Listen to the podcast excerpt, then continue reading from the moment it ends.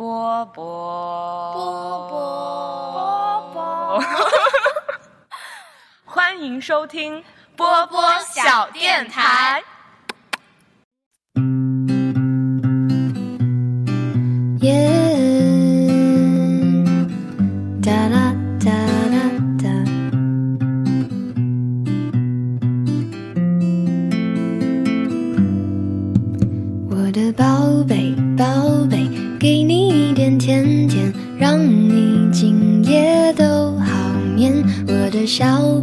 小鬼，逗逗你的眉眼，让你喜欢这世界。哇啦啦啦啦啦，我的宝贝，倦的时候有个人陪。哎呀呀呀呀呀，我的宝贝，要你知道你最美。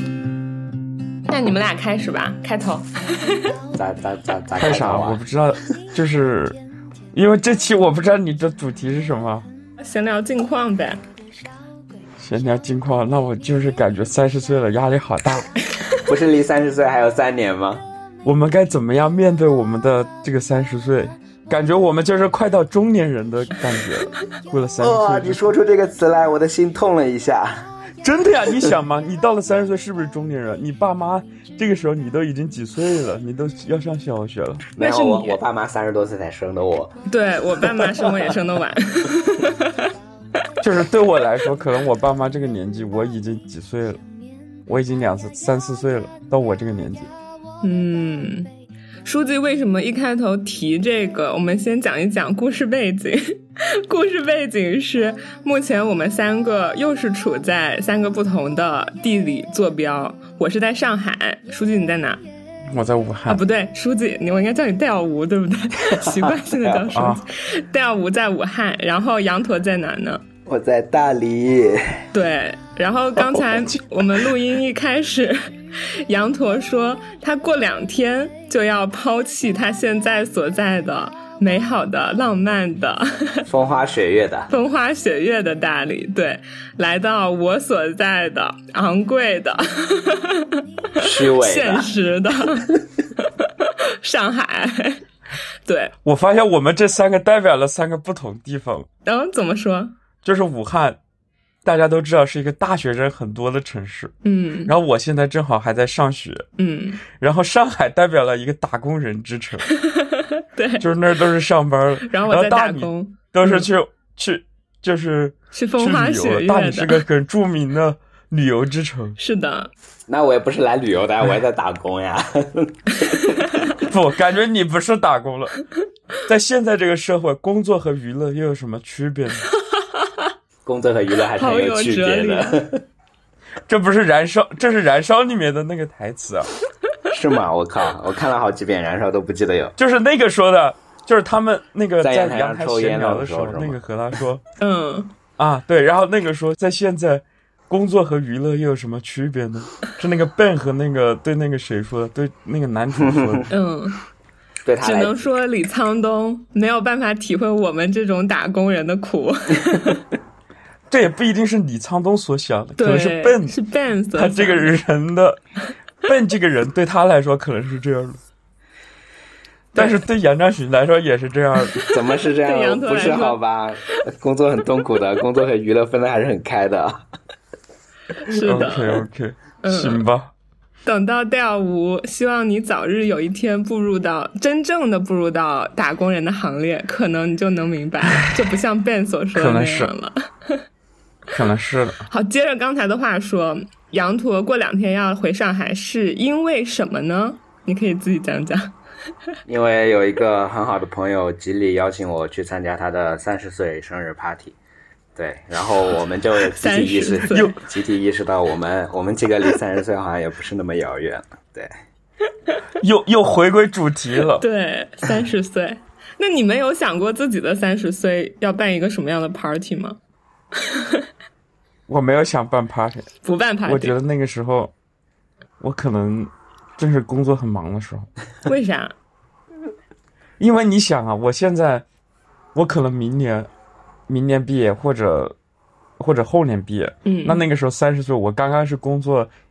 呃，一两年的时候，应该那个时候是工作会最忙的时候，然后呢？是这个道理吧？那个时候我觉得我应该没有什么时间去考虑这些娱乐的问题了，而且那个时候我结婚刚两年，可能都要考虑生孩子、买房子啥的事情。拿出一天来过生日都不可以吗？哦，大概就是这样。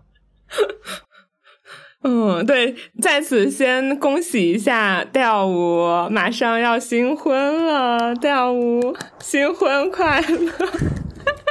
新婚快乐，新婚快乐，谢谢谢谢。对，哇！但是，哎，这个又要岔开一个题外话，调舞结婚居然没有跟我说，还是上一次我去了大理，我去大理跟羊驼见面的时候，羊驼说的，说调舞十一的时候准备结婚了，思源你去不去？然后我说啊，调舞要结婚了，还是十一？我怎么完全不知道这件事？然后我就去找，因为是这样的，啊，你说，是是这样的，就是我是后来才定下来了，所以我当时，而且之后我们就没有讲过这些事情，我我们也嗯没有机会去、去聊天，我就没有讲这个事情。只是我啥时候我和我和杨占群正好正好哦，是是一个朋友，就是因为我的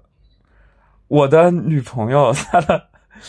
我女朋友她的同学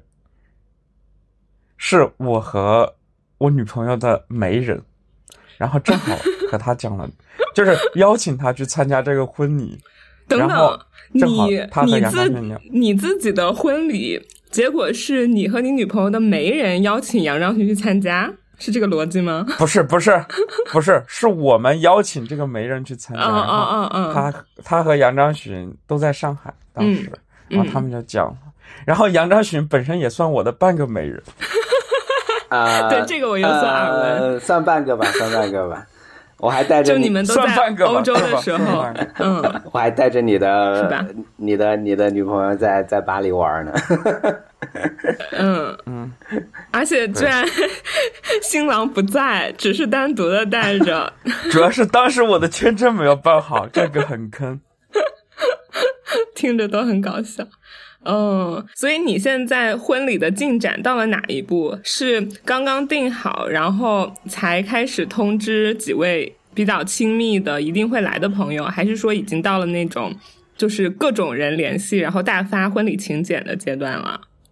我现在是现在是还在联系，因为本来是刚开始在北京没有准备邀请很多人的，嗯然后后来我们正好又要来武汉，然后我就在武汉把我的朋友请一下，嗯，然后在北京就是只有一些亲戚参加，因为他是教堂婚礼。哇哦，可以的。括号，我问这个问题是想知道我到底跟调舞的关系是有多不好。就是他没有没有，就是刚开始 就是没没有请，就是刚开始没有请请请朋友，就是刚开始只是说是亲戚参加，因为本身也不能办办大型的婚宴嘛，嗯这个因为有有那个嗯规定，也不能办大型的婚宴。嗯然后本身也是在教堂，当时就是准备在北京，就是邀请一些在北京的朋友，或还有一些亲戚参加。哇，然后，然后后来就是后来想到，本身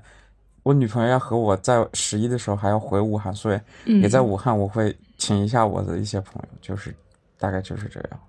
那你们这整体的，比如说婚礼的策划，还有包括之前调舞在朋友圈已经分享了你们婚纱照，这些想法和创意是你们自己主导去想的多，还是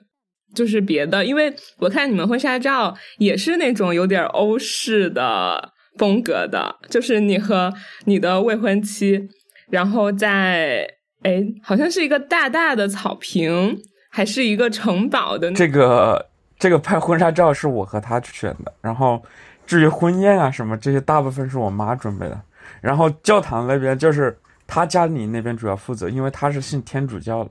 这些就是他负责。哦哦，原来有这个，嗯，对，不然为啥为啥会选？对我，我以其实我想问来着，就是你们有宗教信仰吗？为什么会选教堂？嗯，因为我以为单纯的只是书记喜欢这个风格，我不喜欢这个风格、我不喜欢这个风格，我喜欢简单风格。简单风格，比如说，就是吃个饭啥的。哦，我我刚刚说的是婚纱照，最好是搞个嗯自助餐啊啥。你说你说婚纱照这个，就是现在嗯的婚纱照不都是这些风格吗？就是这是商业，这是商业给我们推荐的这些东西，并不是我们的选择。你说的很对，OK，谁又不是呢？谢谢你，时刻在反思。确实啊，就是因为这些，其实你能选择的空间很少，并且他给你提供的也就是那些选择。然后婚纱照你，你不可能自己去，就花费很多精力去想一些什么布景啊，这这些很复杂，你只能就是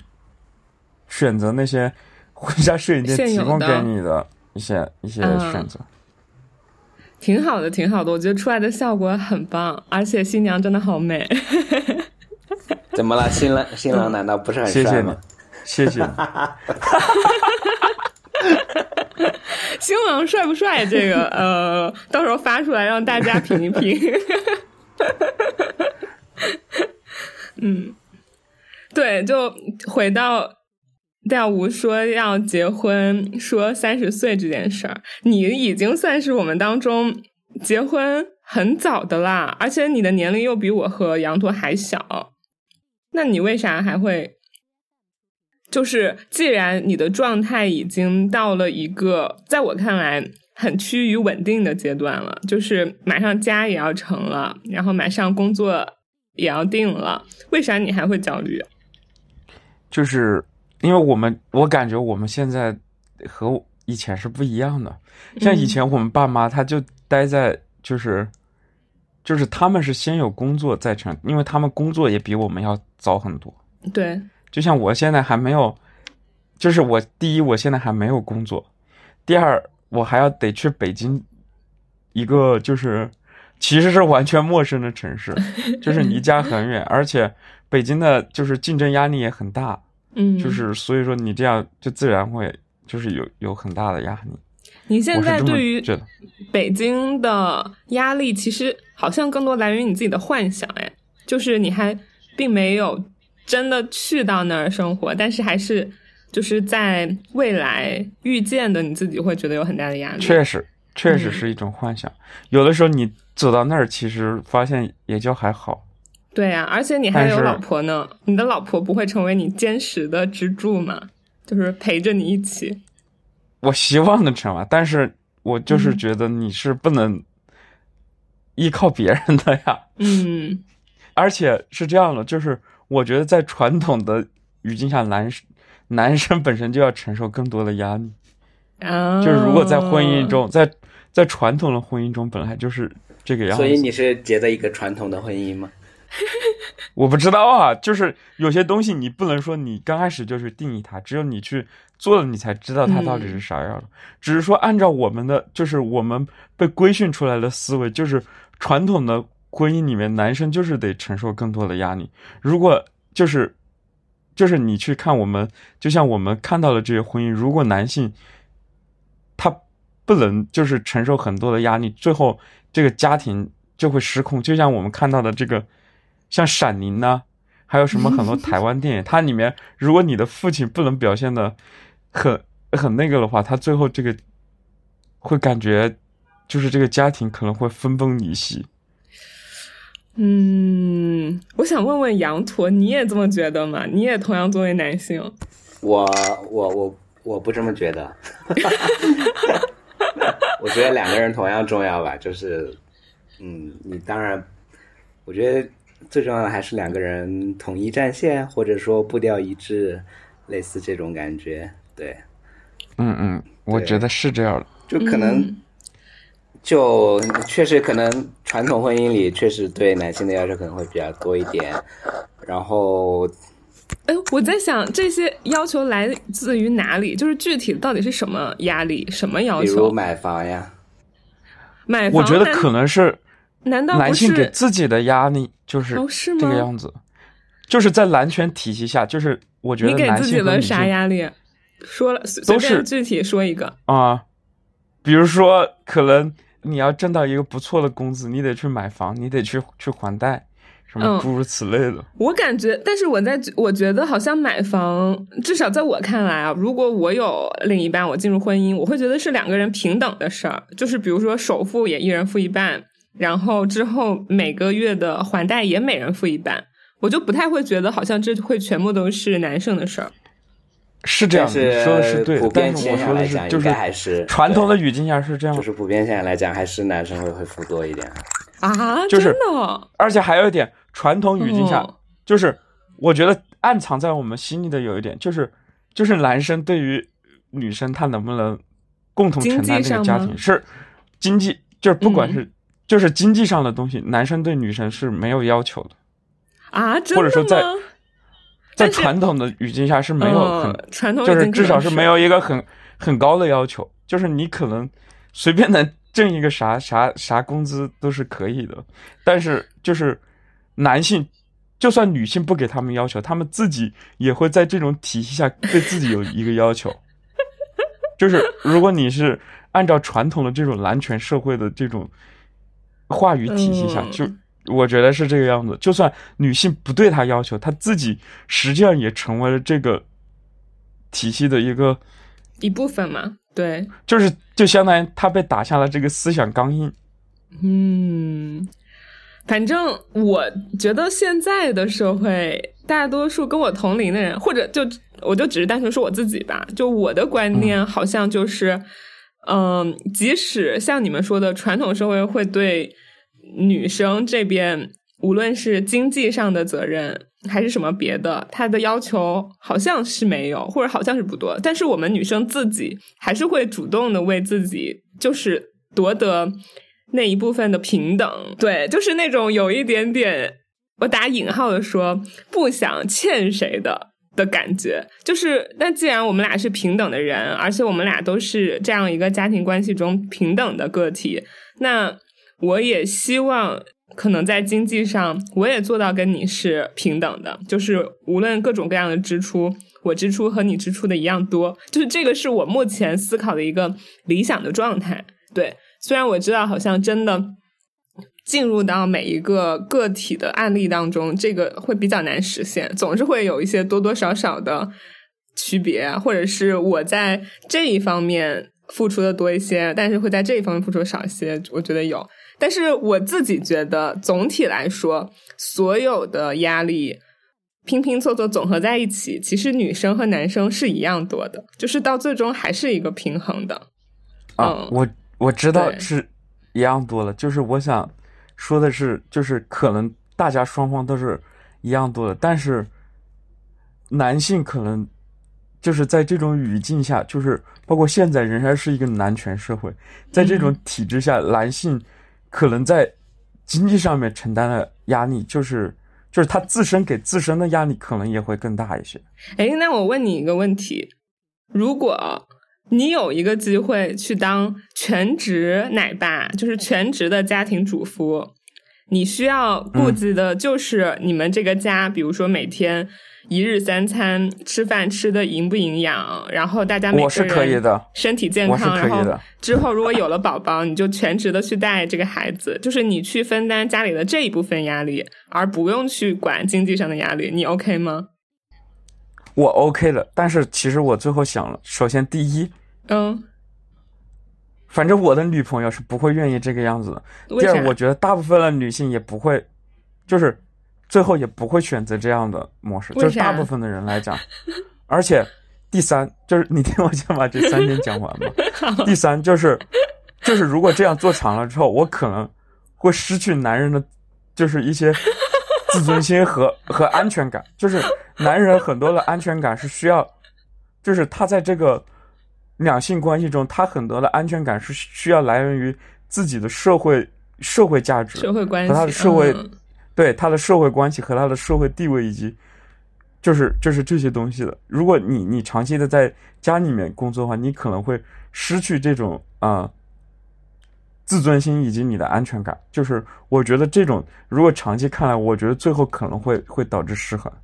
就是我觉得《闪灵》《闪灵》里面的那个就是一个很好的例子。嗯就是你去看他的那个男主角 Jack，是 Jack 吧？是 Jack，就是他即使他的老婆在很很那个的安慰他，但是他自己对自己有一个 push 压力，并且他的妻子虽然一直说支持他，但是无形之中其实是对他有有要求的，有压力的，并不是完全没有要求。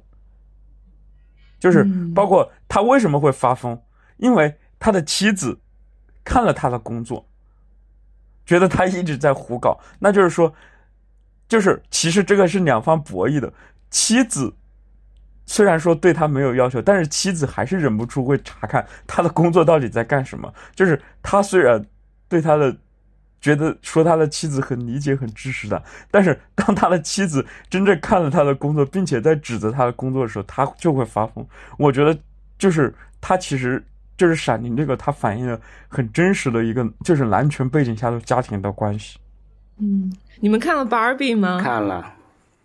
没有看 Barbie，但我觉得反过来，我看了，但是我觉得反过来就说，就是女性做一个完全的全职主妇，也不是一件很好的事情。我觉得，就是就是无论无论是男性还是女性，我觉得在在家庭中做一个完全的不和社会沟通交流的一个角色，都对这个家庭是不利的。对，我觉得就是现在社会下，男女本身就是平等的，你只有经济上的平等，你才会有其他方面的平等。然后关于前前面经济上的压力，我有一个 callback，嗯就是我举一个可能不那么恰当，但是可能有一点启发意义的例子啊，就是说，呃，虽然大家说现在可能女生男生偏向于，比如我们大家一起出来吃个饭，然后大家可以 AA，嗯但是到了到了一对一的约会的时候，可能这一套就没有那么有效，通常是男生会去买单，然后至于要不要 AA 这个事情，可能比如女生不主动提，那男生可能就就不会说我再去找你要这个钱。哦，对，我觉得这是一个关于经济问题上的一个隐喻吧，相当于就是小小的影射，嗯对，就是我我作为一个男生，我可能付了钱，我跟你约会，但是如果你没有主动给我这个钱，我觉得我可能找你要这个钱会会让我觉得我是不是 太不大气啦，类似这种感觉。所以这可能就是男性思想中的一些 对自己的束缚捆绑刚。硬，刚思想硬刚硬。就是羊驼刚才讲到这个，我就想提，就是那个《悲情三角》这个电影，嗯就是它是前年的戛纳吧，戛纳的金棕榈讲的那个什么，它它的开头就是就是讲的就是一对情侣他们在餐厅吃饭要结账的故事，他就是讲。在情侣关系中，女性即使她赚的比男性多，她的地社会地位比男性高，她也不会去主动买单的。但是如果一个经济地位比较，就是他有能力去支付这个，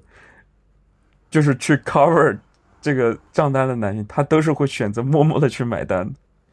它里面就讲了这个问题，并且他们还因为这个事情争吵哦，我好像看过，因为我好像看过，我想起来了，你说这个，嗯，就他们因为买单的问题大并且他吵一架们平。常对，并且平常他们都这个女生她都自诩是女权主义者，嗯她反正里面她后面就讲到了，在一个女权的背景下，就是当女性占据了主导地位之后，其实和男权社会也是差不多的。嗯，你说的差不多是哪种差不多？就是大概是女性也会通过资源来去获得这种你在两性关系中的安全感和和和这种被需要的感觉。嗯，所以你的意思就是，其实现在的呃这个世界，男生为自己去谋得的一切一切的权利，其实女性也一样会为自己谋得。就是可能未来，比如说某一天达到了一个两个性别完全平等的平权世界，或者甚至达到了像 Barbie 里面那样女性可以占据主导的女权世界。但是其实无论怎么样，大家都会为自己的那个性别去抓住更多的权利。你是这个意思吗？我不是说为自己的性别抓住更多的权利，嗯为自己很多的时候就是就是单纯的为自己，就是就是就是人性嘛就比如说现在，就比如说可能，呃，男性他就是举个更简单，在古代可能更明显，就比如说，男性可能可以，他可以通过花钱去去买得一些什么，去买一些小妾呀，或者或者 去去一些那个风月场所去去买春，嗯哼，就是这种，其实就是你用你的社会资源来来换取这个性方面的这个权利，并且男性通过你在这种社会上，比如说古代女女生是不能去经商，也不能去做官的，那男性通过这种社会资源，就是你拥有更多的社会资源，那么你就拥有可以获取，就是你更多的你的这种性选择的权利。嗯是是这样吧？就是并不是说是呃男性会为男性这个群体谋的利益，而只是男性他为自己的性选择的权利，通过资源去去进行一个交换。嗯，其实说白了，现在多么集体的各种各样的运动或者是努力，最终每个人为的也应该都是自己个体吧？人性不就是这样吗？我觉得大部分是确实是这样的，就是确实是这样的，对，而且就是有的时候没有那么多的群体，你就是这么讲，就是我觉得男女有的并没有那么对立，你你一对夫妻的关系肯定比你这些所谓的你你网上的那些和什么女权主义者比你的关系要更近啊。对啊，只是说，就是你从宏观的考量上，就是现在这个社会，只是说还是仍然是一个男权社会，就是其实男、嗯男性和女性都是他的这个，你都是被他影响的，也也都是从中获取了部分利益或者受到了部分的损害，我觉得是这样的。就像是，女性，她也会在这个男权体系下获得一定的利益，比如说，就是你你当一个全职的家庭主妇，这个社会是对你没有苛责的。但是如果你当一个全职的家庭主妇，你你你就是会有苛责的，并且大部分的女性在内心也是不会选择这种模式的。嗯，首先你刚刚说全职的家庭主妇这个世界对你没有苛责，我倒不是很同意，因为我觉得，就像你们刚刚所担忧的那种，如果完全跟这个外界没有接触，完全没有自己的经济收入来源，而只是顾及自己的家庭，我觉得无论是男生女生，都会或多或少的受到，就是可刚刚你们所担忧的那些，比如说外人的眼光，然后社会对你的某种看法，就是我觉得无论是男生女生都会受到，而不是但是只是男生会受到。嗯是这样的，就是在我反正以我接触的家庭主妇的来讲，他们很多都是自己选择的。对啊，就比如说我的这个，我的我的叔母，我的一个叔母和我、嗯和我的一个表哥的妻子，他们都是自己选择要去做这个家庭家庭主妇的。但是其实社会留给男性做这种选择的机会不多。就是比如说，你如果是一个很顾家、很很很想就是。在家庭上面投入更多精力的一个男性，其实你在这方面的选择性是很少，嗯，就是你可能不能很很难去找到这样的愿意愿意就是接受你在社会上并没有工作，而把全身心投入到家庭的男性啊，就是男性很很难找到就是愿意让他做家庭主妇的女性。当然，我我觉得就是家庭嗯主主妇的困境是另一个问题，就是我觉得是另一个问题，就是我想说的是，就是家庭主妇可能你本身想去做这个事情，它就是一个基本上在现代社会，虽然有很多可能有一些电视剧在讲这些，但是其实在现代社会是一个很难去做到的事情，包括你就是男生和女生结婚，男生要给彩礼的这个事情，就是实际上也暗含了就是这种就是男性可能他就是得得在结婚中他需要就是在经济上就是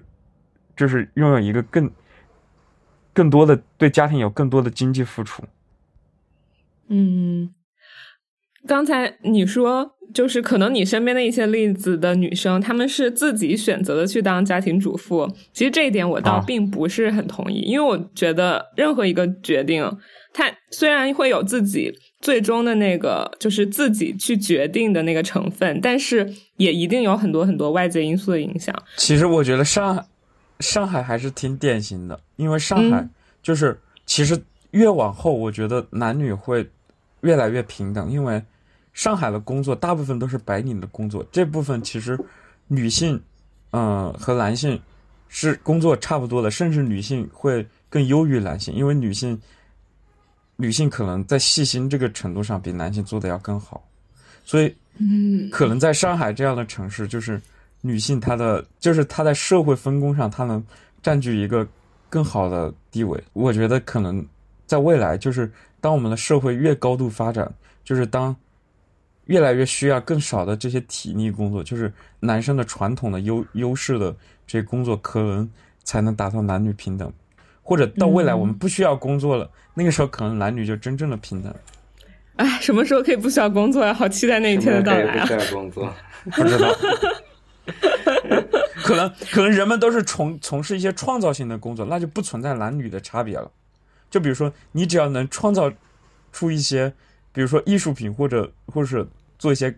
科学创造，这是个人的成就，这是和男女没有关系的。但是现在很多社会分工可能还是和男女就会有一些关系。嗯，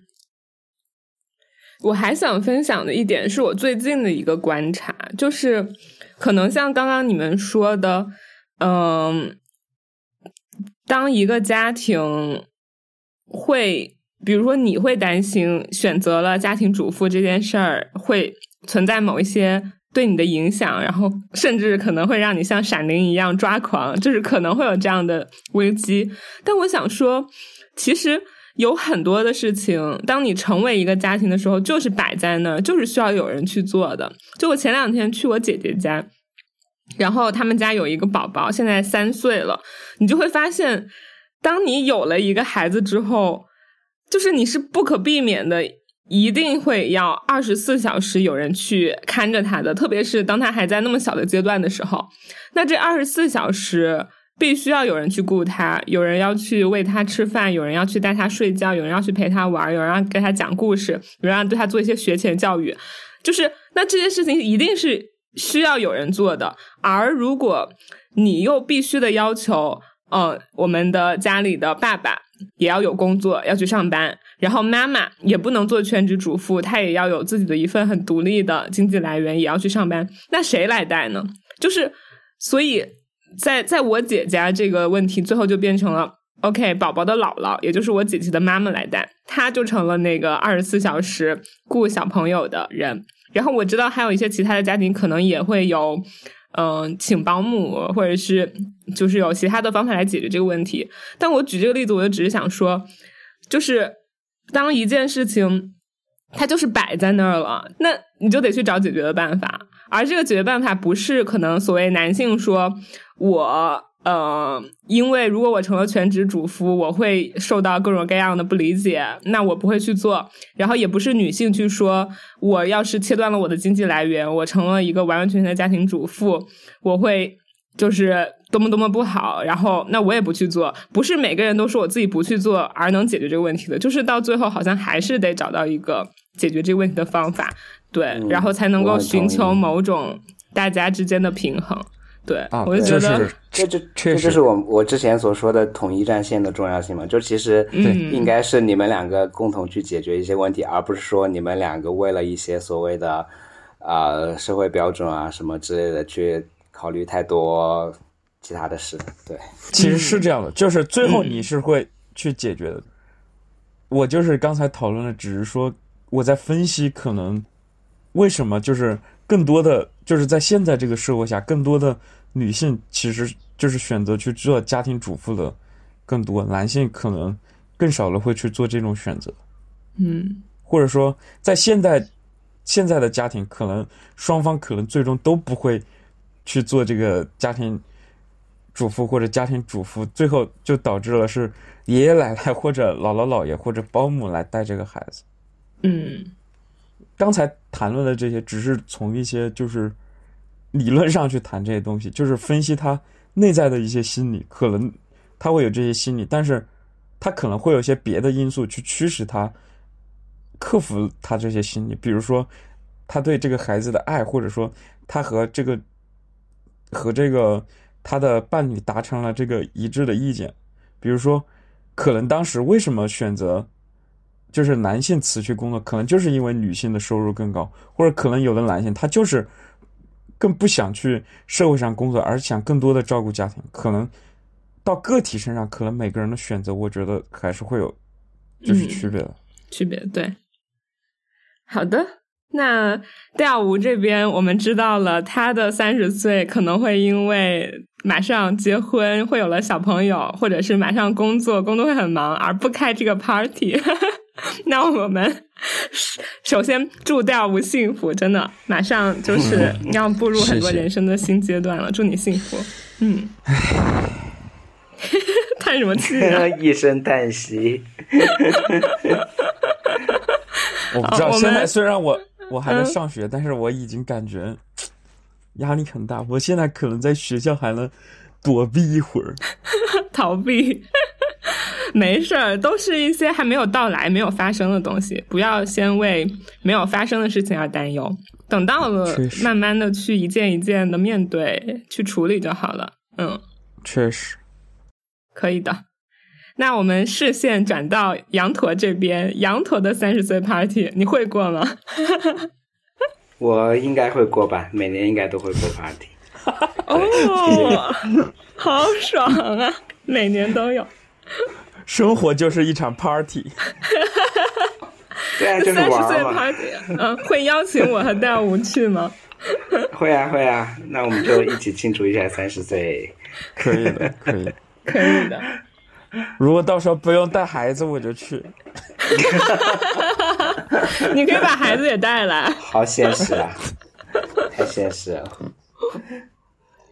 会有什么很特定的庆祝吗？三十岁会跟其他的每一年有什么不一样吗？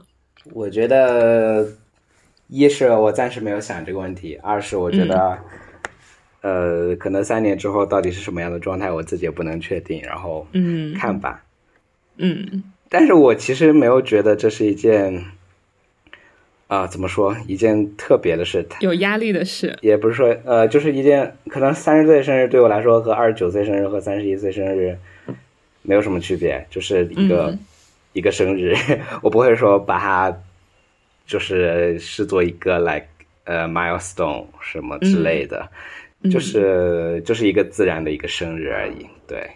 对，虽然可能大家很多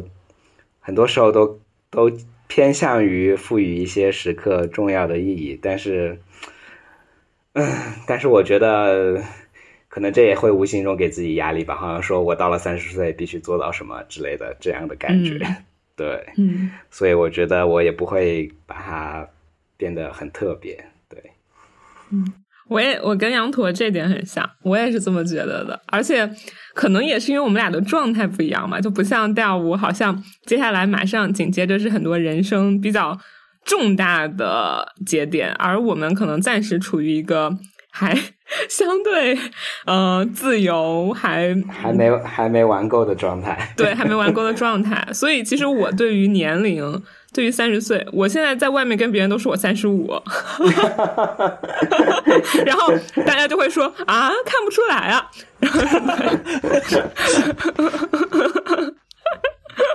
优秀中年导演，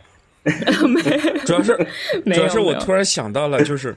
当我高中就是十七岁的时候，我第一次被人叫叔叔的时候，然后到现在我已经习以为常“叔叔”这个词了，并且那些小孩的爸妈看到我们都会说。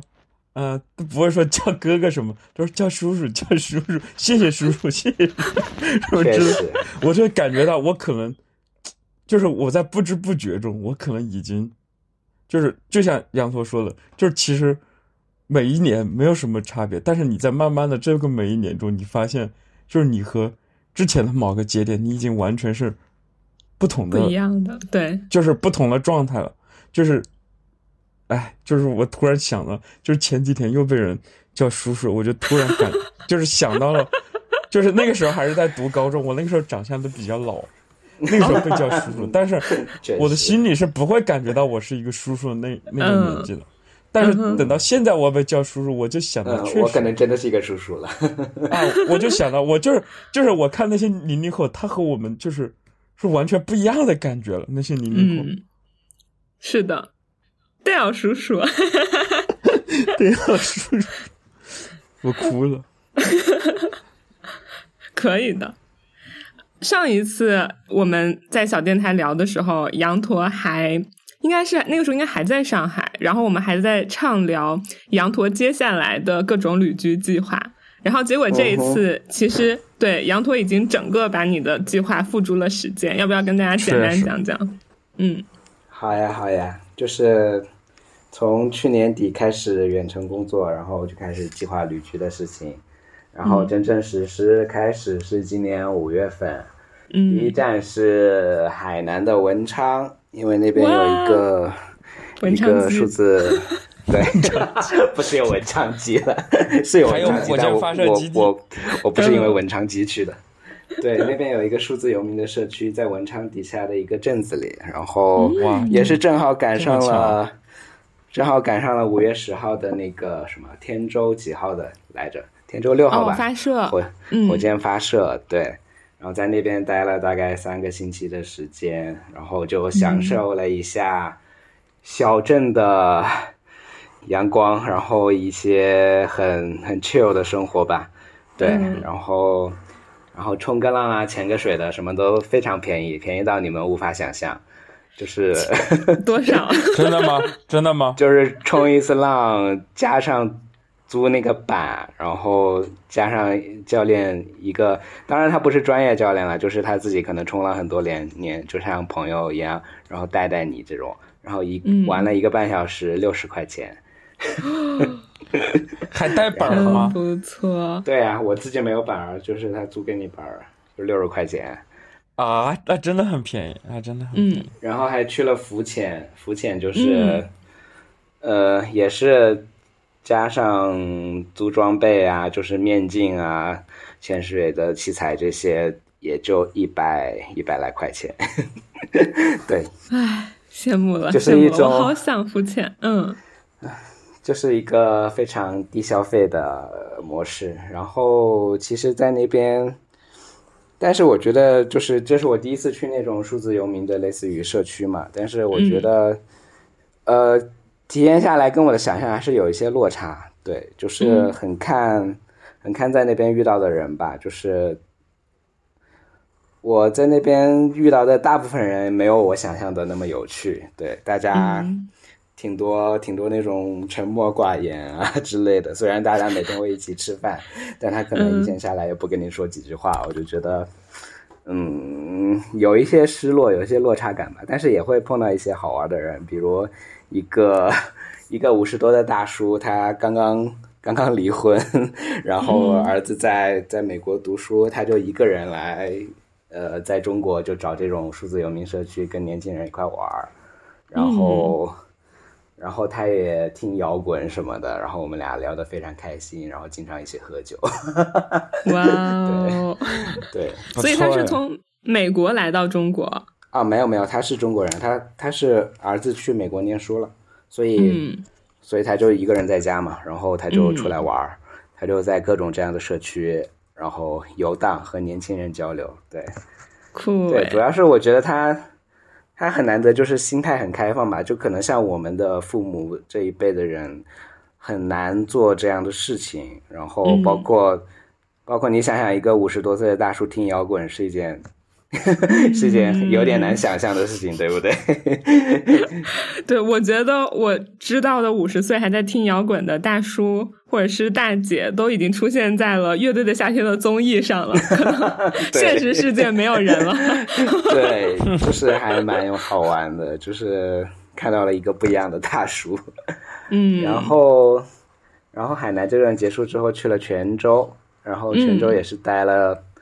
泉州待了，本来一开始计划待两个星期，但是跟那边大家玩的很好，然后在我 在我要起飞的前一天，我把票改签了，哇，最后待了多待了一个星期。对，然后也是一个社区类似的形式，呃，然后大家每天在那儿一起办公啊，然后出去约个饭啊，也挺开心的这样。呃，包括在那边也认识了一些像我这样的游民的朋友，然后他们后来也来大理了，然后我们在啊、包括我后来在大理过火把节去了沙溪，就是跟他们一块玩儿。嗯嗯嗯对，嗯就是交到了很一些还蛮有趣的、比较比较脱离于现实标准之外的朋友吧。就是他们可能也没有一个特别稳定的工作，可能接接兼职啊，或者是自己做做自媒体啊，或者什么呃 life life coach 这样的这样的工作，可能收入没有那么稳定，但是嗯感觉他们都过得还挺挺挺自在的，对。嗯然后离开泉州就来到了大理，来到大理，我觉得就是确实很适合躺平。来到这里之后就觉得，可能也是受周围环境的影响吧，我觉得确实焦虑减少了很多很多。就刚来了一个星期，我就有这样的一个比较大的转变，因为可能看到就是说周围的人都没有，也是一个相对于跳脱于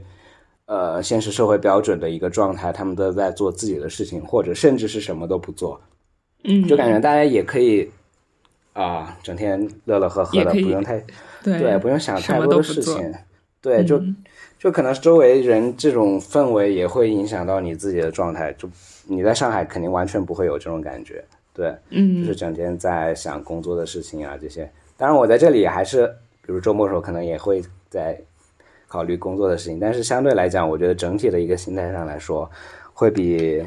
在其他地方要放松很多，是真的。对，哦，就是我可以确实，就可以，我我如果在上海一个周末，我整天不出门，待在家里，然后我就是看个剧、玩个游戏、刷刷视频这样。我那天过完的时候，我在床上睡觉之前，我会想，我靠，我又浪费了一天，我他我真他妈该死。但是，但是在大理，可能这种感觉会削弱很多。就是我今天可能真的没有干什么正事，我也觉得 OK fine，一天过去了，那就过去了吧。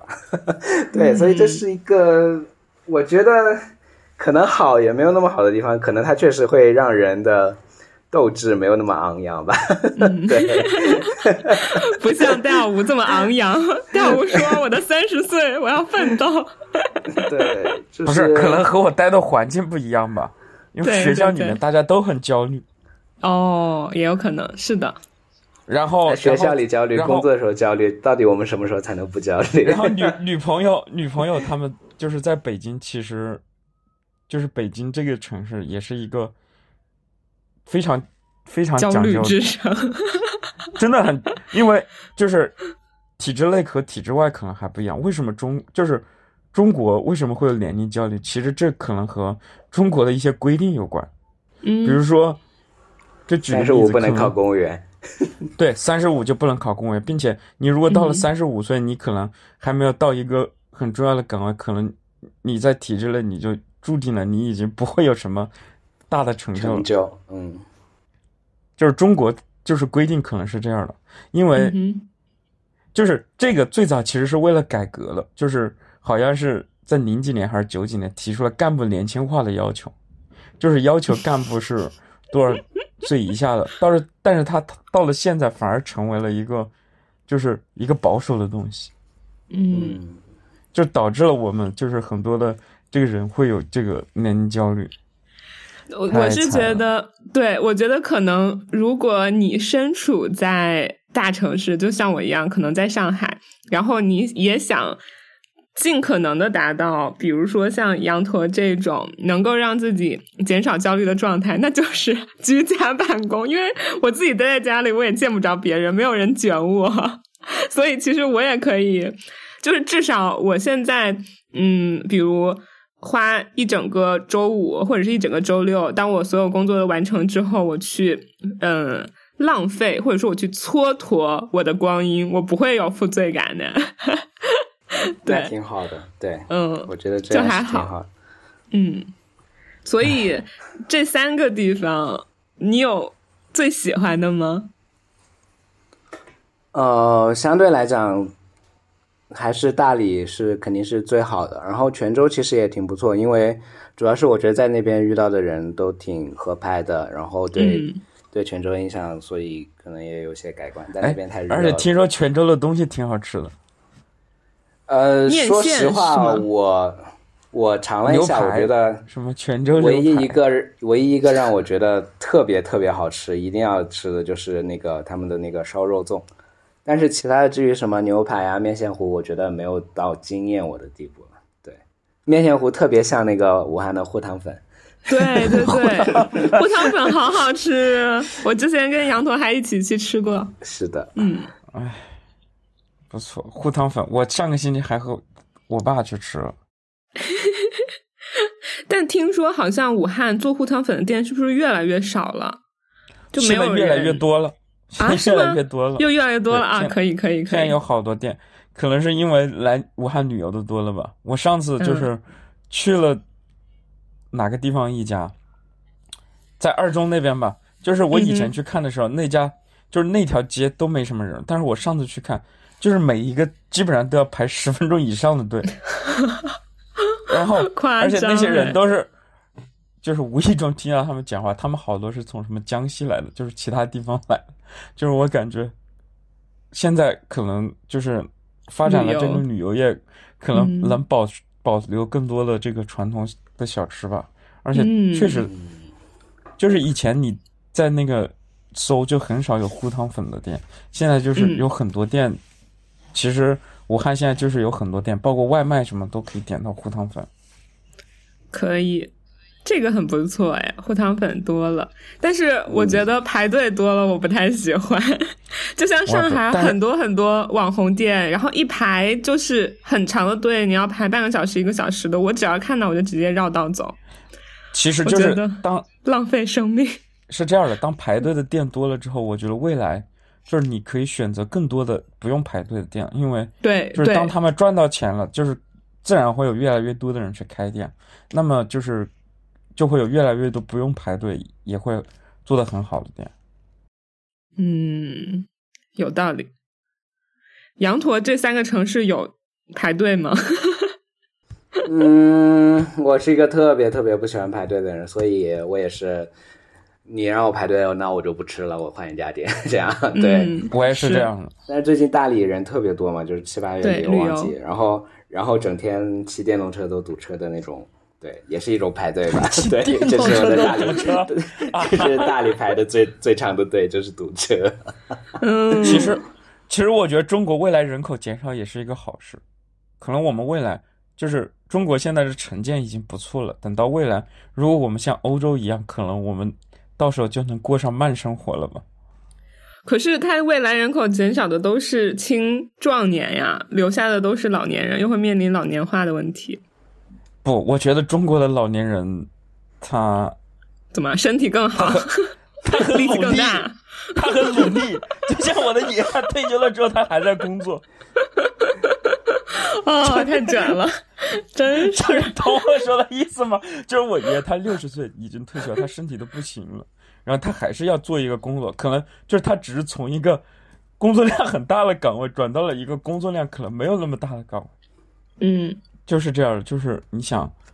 包括中国很多现在的什么爷爷奶奶啊、姥姥姥爷，如果身体好的话，他们是很乐意去帮自己的孩子去带孙子的。他们某种程度上其实也参与了社会工作。是的，如果没有他们的话，就是这些儿儿童其实是需要送到托儿所，对，或者说要占用这些青壮年的他们的这些劳动时间，嗯，就是可能中国社会就是这样的嘛，大家都在这。哦，退休前上班真的很，退完休真的很累带孩子。其实我现在这样跟我爸妈讲，我说我以后我再那个什么，你们退休了，你们就是玩你们的嘛。哦，所以我为什么也会有压力？就是我觉得现在就是包括我们到现在，其实已经就是浪费了，就是我们爸妈很多的光阴。但是我觉得有一个很大的问题就是，包括我妈最近两年也退休了嘛，然后我爸也也快了，然后他们就会说，呃，你看我们俩都退休了，没事儿干了，你是不是要，嗯嗯，弄个孩子给我们带带，嗯，就是羊驼，就是我觉得他是可以不用考虑爸妈的期待，就是因为他现在已经完全是不受他的爸妈的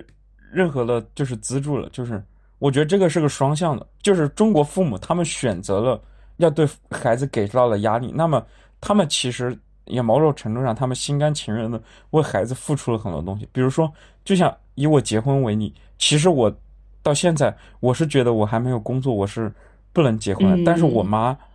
她就跟我说，她想让我结婚，然后所以说这些很多的资金就是她提供的，不然我觉得嗯我是没有这个能力结婚的。嗯，就是我就是办婚礼，就是需要花很多钱。我觉得我是没有这个能力去结婚，以我现在的经济条件。所以我觉得就是这是一个义务和权利平等的情况，就是他提出了很多的要求，那么他也要为此付出很多。羊驼这个情况就是他不期望他的父母要求要，就是他的父母不能要求他，但是他也没期待他的父母就是给他什么什么给予什么资助或者什么，嗯对啊，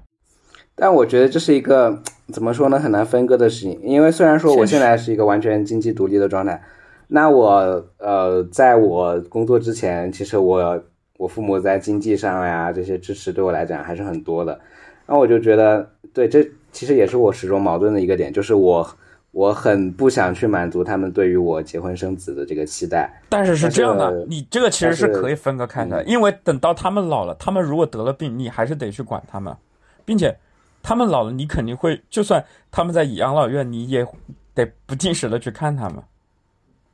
就这是就是其实是一个公平，就是他资助你到嗯，这个理论上来讲是这样的，但是你到了现实操作阶段，你不可能跟你爸妈说：“哦，我不想结婚，但是我会负担你的养老问题。”但这个 你没法跟你就是父母这么沟通，对不对？嗯，对，就是他对你的结婚其实是一个更高的期待了，但是其实你没必要做。就是如果你没接受他的更多的资助，比如说，呃，他对你的买房的资助或者什么，你就没必要承担他这种对你的压力。就是，就是你沟通当然不能和他这么沟通，但是你心里有的时候，我觉得你你你可以，可以就是这么思考，可以缓解你自己的，缓解你自己缓解内耗。对父母这方面的确压力实，。确实，我觉得你这个说的还是蛮有道理的。哎，那我们我们假设一个极端情况啊，假设哦，就是羊驼的爸爸妈妈极度的渴望他结婚，极度的渴望自己带自己的孙子，然后呢，他们就比如说。呃，没有跟羊驼进行商量，没有经过他的同意，直接他给羊驼买好了一整套房子，他给他嗯就也不说找对象嘛，就是可能给他已经定好了马上十一的婚礼，就说你只要带上你喜欢的女孩 就可以来结婚了。对，就是他们已经提前的把所有这些钱、所有这些东西都已经付了、支付了。如果是你们，就是比如调舞，如果发生了这些的话，你会怎么做？那就是选择啊，就是如果你不想过这种生活，你是可以拒绝的，并且你要反向的 PUA 你不反向的 反向的 沟通你说爸妈说，你心里的你话。不是不是不是不是不是是这样，可能说法有问题，就是你得反向灌输你爸妈思维，就是你让他们好好去玩儿，你让他们把这个买房的钱准备着自己的养老什么的，你让他们多去享受一下生活，嗯就是我觉得这个你你得去劝他，嗯，就是你有的时候不能接受他灌输给你的生活方式。我是因为我觉得这可能恰好和我未来的规划是一致的，嗯然后我就接受了他对我的这，因为我觉得我现在结婚和我工作之后结婚没有区别，因为我还是要找一个稳定的工作并且结婚。那、嗯并且我我和我的女朋友已经比较稳定了，可能只是结婚只是一个时间问题。那我可能愿意接受他的这种这种对我的要求。嗯和他的这种馈赠。但是如果我我如果想过一个比如说像羊驼这样生活，那我就必须得拒绝他这种，因为我不能就是你不能又得了这个好处，你你又去又去没有满足他的要求，你你这个时候你就得极力的切割，对，嗯就是你说的很，你就说我不接受你你你你的这个东西，你你把这些东西你自己你自己留着，或者说你你自己拿这这个这个资源去去享受生活，我觉得是这样的，就是你如果要传统的中国的语境，你就得接受传统对你的要求。你如果想追求新型的生活，你就必须得拒绝这些传统社会带来的利益。嗯，很对。嗯我觉得你说的反向教育很对，我就应该就跟爸妈说一下，是得反向教育啊，就是赶紧我就觉得我们爸妈他们就很，而且我是这么觉得，就是我们爸妈这个年代，如果他们多消费，他是能给我们这种七零后创造更多的工作岗位。他们如果反向 push 国家早点退休，那也能给我们留出更多的工作岗位，是这个道理啊。嗯，是这样。已经上升到更宏大的层面了，很不错。而且你你这样就是会会防止阶级固化的，就是你这样就是如果你的父母对对孩子投入的过多，你这种带来的问题就是阶级固化。就是如果中年人他们都不去买房的话，那我们这个房价可能就是会更低的，因为因为青年人他现在 他就是支付能力更低，那就是房价可能就不会有那么高，就是大家可能就是社会就是都没有这个要求，你这样最终带来就是阶级固化，就是有能力支付房价的这些父母，他们为自己的孩子买房，那没能力支付的父母就没能力为孩子买房，就是导致了年轻人本来就不是站在一个起跑线上来竞争。嗯，说的很本来就不是站在一个起跑线上，我我的意思就是，如果你站在社会更宏大的角度，他们就应该自己享受，那就是这个社会就是可能会更加就是美好。就是嗯可能他们自己的孩子也能过上一个更更更能自己自己选择的一个生活。唉，说起来容易，做起来还是挺难的。对，对，我就一直在想，我这次九月底回家要不要跟我爸妈讲我现在的生活状态。哦，他们都还不知道呢。对呀、他们都还不知道。嗯 你反向 push 一下呗。嗯，反正我爸妈是前两个星期来了一趟上海，因为他们也想看看我到底住的是一个什么样的房子啊，看看我平时生活环境，然后来了一趟。然后来了上海之后，他们就立刻认清了现实，跟我说：“嗯，我觉得你租房也挺好的，不需要买房，因为上海的房价实在是太贵了。不是，我妈看了我在上海，在在北京租的房之后，她说一定要买她说房。不是，她说她说你来北京真的牺牲了很多。她 她可能对我没有那么，就是他可能觉得对我来说生活是其实是比能最后达到一个什么更重要的那个。如果我留在武汉，我当然能过一个更舒服的生活。嗯，就是我去北京，质我的生活品质可能一下下降了很多，而且你的压力会更大。但是，你你们在北京住过吗？嗯，没有常住过，但去过好几次，好多次。就是北京嗯是一个你花了很多钱，你住的照样是很很很垃圾的一个地方，是，就是它都是那种老破小，嗯并且房租还很贵。它和上海不一样，就是上海你如果能，就是你如果愿意花钱，你还是能租到一个不错的房子。但是北京不一样，北京它反正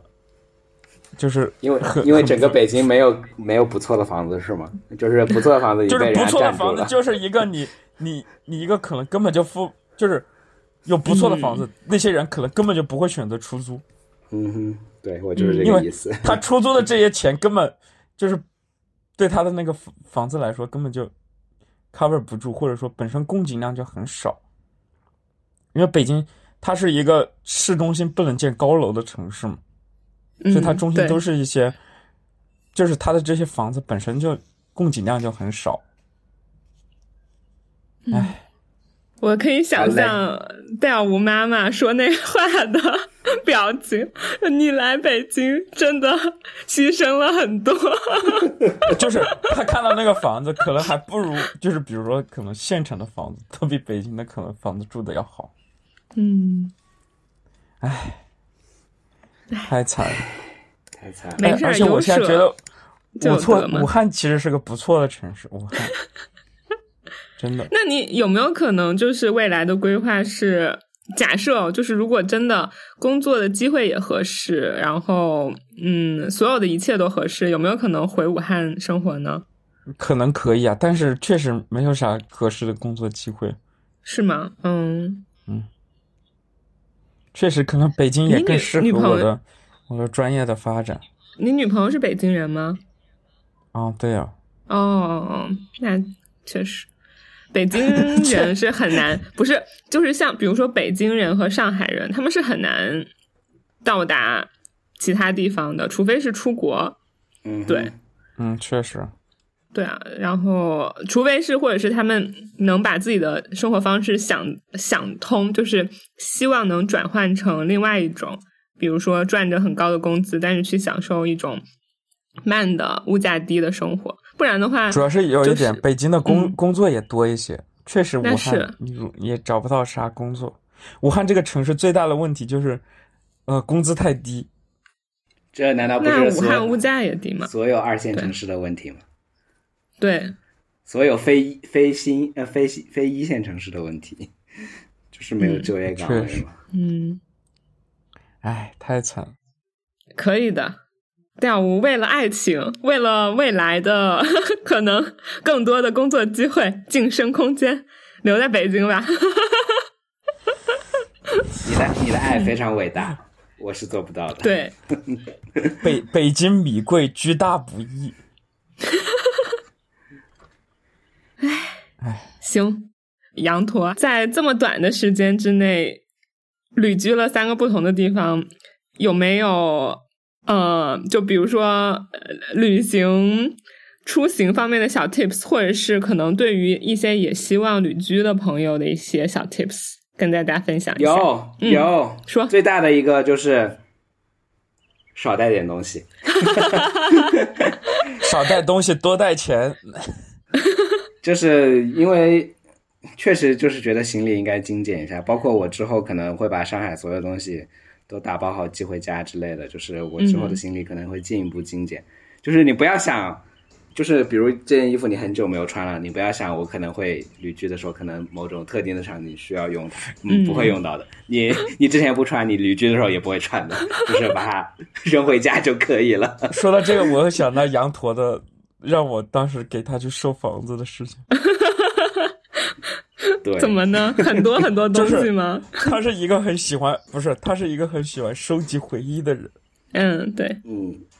所以他会有很多的东西。电影票啊之类的。不是你让我一个卡牌，你跟我说一定要一定要带着，还有什么五月天的五月天的那个棒子，五月天的那个粉丝应援棒啊什么之类的。我可能可能那时候有有这个执念，但是我现在可能真的很少。对，哦，就是吗？现在可以断舍离啦。可能没没有没有没有到彻底断舍离的地步，但是会比以前好一点。可以寄回家就是了，可能不需要陪伴着你了。就是可能包括在我刚刚说那张卡牌，我现在可能觉得它没有那么重要，也是随着时间的推移，可能会觉得一些东西就 let it go 吧。对，嗯，那你现在一般去就是不同的城市，每次的行李有多少？嗯，一大一小两个行李箱，然后加上一个背包，这样。很少啦，很少了。但是我觉得可以进一步精简，就是可以把把把把大行李箱可能换成一个小行李箱，这样两个、嗯两个小行李箱而而且还有一点，大理它的气候是很稳定的，它可以一年四季就穿那几套就穿那几件，它不像武汉一样需要备很多，就是大季的一年四季的。所以我觉得云南云南应该是在未来是一个很好的地方，因为它是中国气候最好的地方。是是的，所以我也是考虑到这些，我在计划我的旅居路线嘛。就比如说我夏天来大理，嗯，我就可能穿的是呃短袖加一个外套，然后我可能冬天去广东，我穿的还是一个短袖加外套。哦，对，就是类似类似这样的计划。对聪明聪明，是的，广东，对，广东好吃的好减少一多，些厚重厚重衣服，对，就就嗯可能一年四季都不用穿类似羽绒服啊这样的衣服。我今年已经去了广东，去了深圳两三次了，嗯，为了爱情，太惨了。你太伟大了，戴耀武。我之前也在考虑呢，就是每次，特别是之前从美国回来的时候，然后我就收拾在美国生活了四年的行李，然后也扔了很多东西，但最后还是满满的塞了两大个行李箱，一个小行李箱，一个背包，然后我自己还寄了一个纸箱子从美国寄回国。然后我当时收拾的时候，包括这次就是回了武汉，然后从武汉搬来上海的时候，也是收拾了很多的行李嘛。每次收拾行李时，我在想，为什么我们不能够像小猫小狗一样自由？他们从来都不带任何的行李，但是可以到处玩儿，去哪里都可以。这就是人类社会，因为我们有了私社会给了你产，行李，嗯。有了这个私产这个概念，嗯，确实啊，嗯，这是人类社会。唉，这样房子为什么你在这个房产证上就一定要登记登记你的名字？租了租的房子难道不不是你的房子吗？对呀，我已经放弃买房的执念了。因为要不然我就会拿我的余生，可能甚至死了也没有办法还清所有的，就是我说上海的房贷。对，这可能就是我压力的来源吧。没事儿，没事儿。哭了。行，那羊驼还有吗？还有什么别的小贴士吗？嗯，还有什么小贴士？我想一想吧。嗯嗯嗯，带好药品。啊，常备药。品对，就是你可能身体会出一些状况，对，可能水土不服之类的。对对对对对大，大理那边的医疗怎么样呢？应该肯定还是没有一线或者是像武汉这样的大城市好的。对啊，肯定肯定，我觉得一般吧。就是我我没有去看过医生啊，但是你想，它只是一个旅游城市啊，对肯定在它成为旅游城市之前，它就是一个普通的小地方。那它诊所、药店啊什么之类的方便吗？药店应该都还那药店还是很多的，对，嗯就现在应该哪里药店都还挺多的。对，那这可能是很多老人为什么不去大理的一个原因，不去云南的一个原因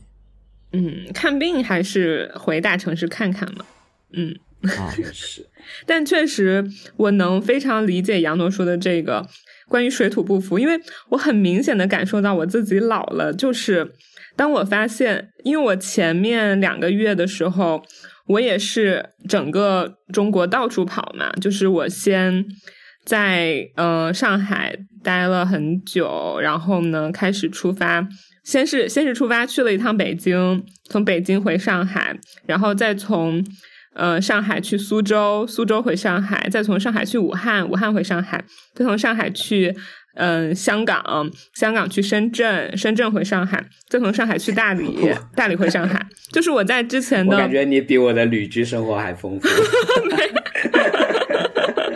但我我每个地方待的时间都不久，对，就只是呃各种各样原因，比如说放映呀，或者是呃玩啊，然后确实去哦，对，然后我还就是就前两天，嗯、再从上海去杭州，去千岛湖，千岛湖再回上海，对，就我是到处玩了这么一两个月，所以。我很明显的一个，我觉得我老了的感受就是很容易身体水土不服，就特别是我去香港，我记得我去香港的第二天，第一天还好好的，第二天早上我去那种茶茶餐厅喝了一杯鸳鸯之后，就是你知道他那边鸳鸯的浓度又是咖啡又是茶的，然后我就开始狂拉肚子，然后那个心跳加速，就可能咖啡因开始起起作用了，摄入我过摄入过量的咖啡因，对对对对对，就吓得我完全不敢出门，就是你懂的，就是那种状态很差，然后导致那一整天没有出门，到第二天恢复的差不多了才出门玩。我还在香港药店买了很多香港神药，有一个专治水土不服的，叫做保济丸，推荐给大家啊。不过大家那个用药还是要那个注意谨遵医嘱你这个。其实，你这个我嗯其实确实觉得是这样的，就是很多时嗯候就是感觉老了，就是你没有年轻的时候那，对，就是你年轻时候熬夜，你第二天感觉精神还是满满的。你现在如果就像我现在就是经历就感觉不大行的，而且你睡不着了。就是以前嗯你你就是年轻的时候，就是可能这样说我们不太，但是确实就是十几岁、二十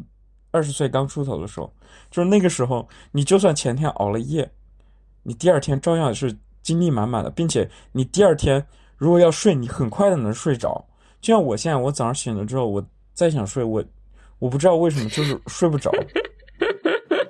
是的，而且就我就觉得那个时候你去别的地方旅游，你的身体感受不到那种变化。就像我们毕业旅行去了趟云南，然后我就觉得其实那趟旅程里面，啊啊我我就像是就去了个新的地方就开始狂玩嘛，每天的行程也很赶，而且还然后有一点也挺累的，就是嗯最明显的一点就是，我觉得我现在吃辣能力比以前有很大的下降了。哦，那我也是，我早就不能吃辣了。就是以前吃了辣之后，就是只感觉到爽，没感觉到其他的。现在就是你可能会胃你 肠胃你不知道啥时候你的你的嗯肠胃就不舒服了，或者是什么吃了之后，我还有的时候会过敏，不知道为啥。嗯嗯嗯，是就是以前不会，可能现在就是真的是免疫力下降了，大家都要三十岁了，然后有的时候嗓子还会疼。嗯，对，扁桃体发炎，我们 开始细数自己的病症。我也是，就是我会发现，我现在一旦去一个不一样的地方，我的身体能很敏感的察觉到当地的气候，并且会带给我身体一些状况。样就像我这次去大理，我就能很明显感觉到大理的干，它是一种很干燥的、嗯舒爽的感觉嘛。所以说我就会每天需要喝很多的水，不然的话就会也会有一些不舒服，比如说嗓子可能有点干干的呀，或者是什么像我回到了武汉，我现在就感觉好湿，就是很湿。对对对对对，我也是。特别明显，就是我在北京一段时间之后，我再回武汉，我感觉特别的湿，对，并且到深圳你你会感觉到更湿。还有就是有就是去之前就是我去了澳门，就那个感觉就是感觉特别的超级潮湿又特别的热，就是身体现在，嗯，而且还有一点，我现在发现就是我没有以前能扛冷了，就是以前我是从来不会觉得空调对着我吹很冷，我甚至会专门对着空调吹，但是我现在会感觉到就是冷的我 我受不了了，我不知道为啥，而且就是以前我是直接喝冰水的。现在我就是有的时候，我就是专门不会要冰的。以前我是会专门嗯选我被冰的，安排上。也不一定保温杯，就是现在我去选，就是我会专门有的时候还会避开冰的选。以前我是必须得选嗯冰的。还是得服老。就是你喝了之后，你会感觉到你的这个喉咙，你的这个包括你的肠胃，你都能感觉到那个冰的 冰的水流在你的身体里流过的感觉。是的，是的，是的，是的。我有的时候，其实我之前一直在思考，这个到底是因为我们老了，还是因为我们对自己的身体更敏感了？其实真是老了，就是以前就像那个过敏，有的就是你身体免疫力下降了，嗯，包括你不能吃辣，这是你身体对这种就是消炎的能力下降了，所以你的感受就会更嗯明显了。有可能，有可能。唉，就是为什么有了就没有那么敏感，是因为你身体你的免疫系统比较强，在你感受到的时候，它可能已经帮你就是搞定了这个事情。嗯，行吧，祝大家身体健康，还有一个更明显的就是，我现在经常会牙疼。牙龈发炎其实很多你的疼痛啊，不是有了就是就是发炎，这个症状我暂时还没有，希望以后也不会有然。后吃了拉肚子，就是因为它有的就不同地方它的那个什么细菌啊什么不一样，你吃了之后就不适应它个这个地方的那个它的一些菌种啊什么之类的，就会拉肚子。是这样的，反正真的确实不行了。好辛苦，对，所以旅居也是短时间内会去到不同的地方，也要去适应不同的环境。嗯，是，对就，感觉这几个月我一直在在坐车啊之类的，就是一直在路上的感觉。嗯，哎其实还是会有一点累，，哎那你一般是坐绿皮车还是坐飞机啊？飞机呃，肯定坐飞机啊！我我从泉州到 我从泉州到云南，肯定坐飞机啊，不会坐绿皮车。其实我挺喜欢坐绿皮车的。你有没有发现还有一点，就会觉得现在长途的旅行也不太适合，就是长途的那个呃车或者是在途中也不太适合我们了。车坐久了也会很累。对，是，其实我真的是，老了。我还挺喜欢那个感觉。我在那个车上面睡得还挺好的。哦，那很不错。就是如果长途的话，我在车上也没啥事可以干，并且那个车上面信、嗯 信号不是很好，你也玩不了手机，你就只能睡觉。嗯，而且现在出门旅行你是不会带书这种东西，因为太重了，所以你在那个车上你就只能睡觉，就白天睡，晚上也睡，就一直睡，那个睡眠反而会更好，对我来说。我倒是带了书。我上一次从大理回上海的飞机上，就把我在香港，香港现在还有报刊亭诶，我在香港报刊亭买了一本漫画，就是老夫子的漫画，然后我当时就是大理飞上海的飞机上看完的。子对，它是一个再版，就是它是二零一一年的一个漫画然后现在最近再版。我在澳门也看到好多卖老夫子的，我当时还在是吧啊，可能是这样，他们现在还是比较 old fashion。对，唉唉，老了的一点是不是觉得睡眠也对自己很重要？就是很重要，真的很重要，真的很重要。而且我看那个啥，之前我不是在北京那个搞一个会嘛，就是有很多那种外交官，就是他们就是经常会飞世界各地，然后他有的旅程嗯很长，就是他当时有一个乌干达来的那个外交官，他说就是他到中国来参加这个会，他得坐两天的飞机，而且中途得得换乘。嗯就是对他来说特别累。就是他乌干达，他还不能在乌干达直接坐飞机。就是当我接到，就是给他接机的时候，我看见他的那个眼眼里面都是通红的，布满血丝，然后他非常累，并且那个时间也非常不好。就是他那个飞机是就是十一点到的，然后晚上？对晚上十一点，然后飞机经常会晚点嘛，他们还要过关呐、然后还要取行李，就是他出来的时候已经一点多了，就是非常的累。是的，然后可能他和旅游还不一样，就是如果公务旅行，它是规定的有时间的，就是他们可能嗯经常过这样的生活，可能就会更累。我想的是这样，就是我小时候可能觉得外交官是很光鲜亮丽的工作，现在我就感觉他们累的嗯就像狗一样，就是真的是，就是特别的，就是白天他们可能穿的那种西装革履的，对，就是参加什么活动啊会，然后他们到了半夜，他们要去去搞行李箱啊，然后搞这些啊，就是很哦，对我突然还想到一个事，就是嗯当时有有有有一有几个外交官，他们的行李就是在中转的过程中，不知道是丢了还是什么，就反正是他们的嗯行李得在下一班飞机才来，然后他专门跟我讲，嗯他说这个行李到晚上一定要送到他们的房间，就不管多晚。嗯我问了他，如果是凌晨两三点也要送到他们房间吗？他们说，他们说是的，因为第二天他们得参这个会，他们晚上还得，嗯、就是他们在拿到这个之后，他们还要去熨这个衣服。嗯，就是真的顶不住了。然后我三点钟去敲开房门，就发现他们确实还在一直等着这个这个衣服，天呐！真的不行。不过你也挺辛苦的，你还要三点敲他房门。我去，我真的不行了。这个这个就是我去参加这个会务工作，把我搞得巨累，就是因为他们接机都是晚凌凌晨的有很多，嗯，唉太狗。这就是成年人的生活呀。成年人的世界没有容易二字。C 拉 V，所以我觉得现在羊驼的这个选择挺好。嗯我也觉得挺好的。嗯，那就继续期待羊驼过几天来上海，然后接下来是想要去广东那边吗？哦，要回武汉，我记得你说十一要回武汉回。武汉，嗯然后后面还在想到底具体去哪，可能十一月、十一月、十二份、十二月份再去广州。哦，对了，再嗯再说一个是十月四号，你们都有时间吗？我没有时间，书记。那你也参加不了啊，我就知道就不该问你了。哇，你你这就是你这是 PUA 了。你这就是 PUA 了，你这是。那我诚挚的邀请了，你要你要来不了了。那你是你邀请我太晚了，如果你早点邀请我，我就有空的。但你现在邀请太晚了，我那个那天已经有事情了。对，真的吗？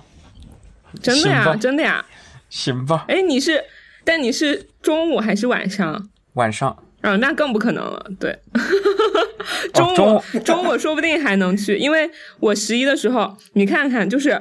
关系好不好，这就能体现。我有一个初中的同桌，也是一个男生，然后呢，他在一两个月之前跟我说了，他十月二号的时候武汉办婚礼，邀请我去，然后我说 OK 没问题，十月二号我去。然后呃，波波小电台的另外一位主播公公田，他是。十月五号的婚礼，但是她在恩施结婚，因为她老公是恩施人，她让我去给她当伴娘，然后我说 OK 我去，然后但是因为当伴娘，她就需要提前一天去排练彩排，然后就让我十月四号就到恩施，对，所以你要是你要中午的话，我应该还有空，但是如果晚上的话，估计我已经就是去要需要去彩排了。哦，如果中午是可以的，是吗？那我那我再考虑一下吧。啊！你 别，你为了我，哇塞！我真的这一波，因为因为可能中午大家的时间都更多一些，我我也在，也是因为你，也是在想这个问题。哎呦，因为 那看吧，看有没有缘分吧，看有没有缘分参加书记的主要是婚礼，不是不是说这个这个和关系没有那个，就是不是说关系不到位啊，是因为我定在武汉这个是后来临时才加的。就是我现在都没有通知呢。嗯，行行，是真是这样的，都没有通知。我现在就是所有的朋友都是没有没有都还没有讲。我不信，羊驼早就知道了。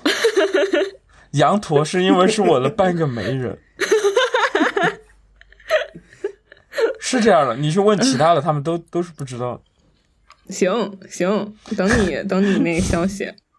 到时候看我安排安排安不安排的过来。那这样说，今年结婚的挺多的呀，超级多。好像是因为很多人都今年一起结，就是因为前面几年没法结。对，而且好像明年不是个好日子。哦，是吗？从封建迷信的角度来讲，他们说明年不适合结婚，真是这样的。就是因为我妈是找风水大师算过日子，她说明年没有好日子，她说要要结今年，今年有几个好日子。你确定？你确定不是因为你妈妈很想你结婚？不是，就是十月二号，就是他的那个，就是我们举行那个教堂婚礼是在十月二号，他这个日子是找人算过，是，就是他们说十月二号就是这天结婚的应该很多。对我初中同桌也是十月二号结，对，这这天是个那个是个什么大日子？良辰吉日。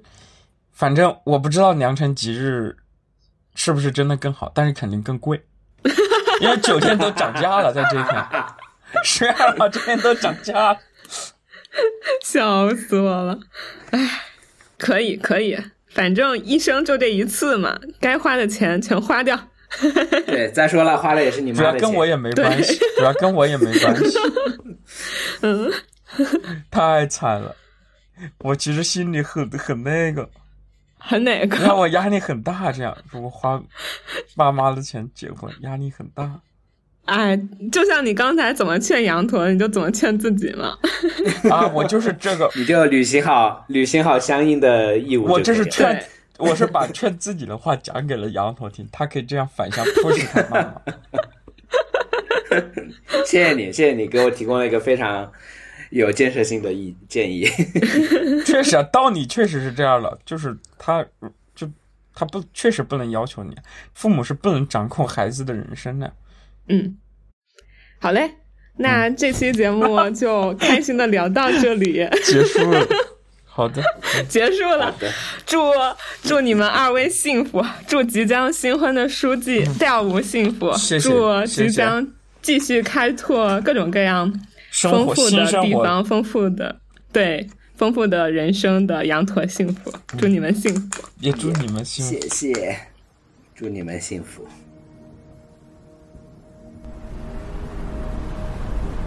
理所当然的关系，常被放在排序的最后，因为他们不曾察觉。没有怨言，希望每一个无知都被太阳眷顾。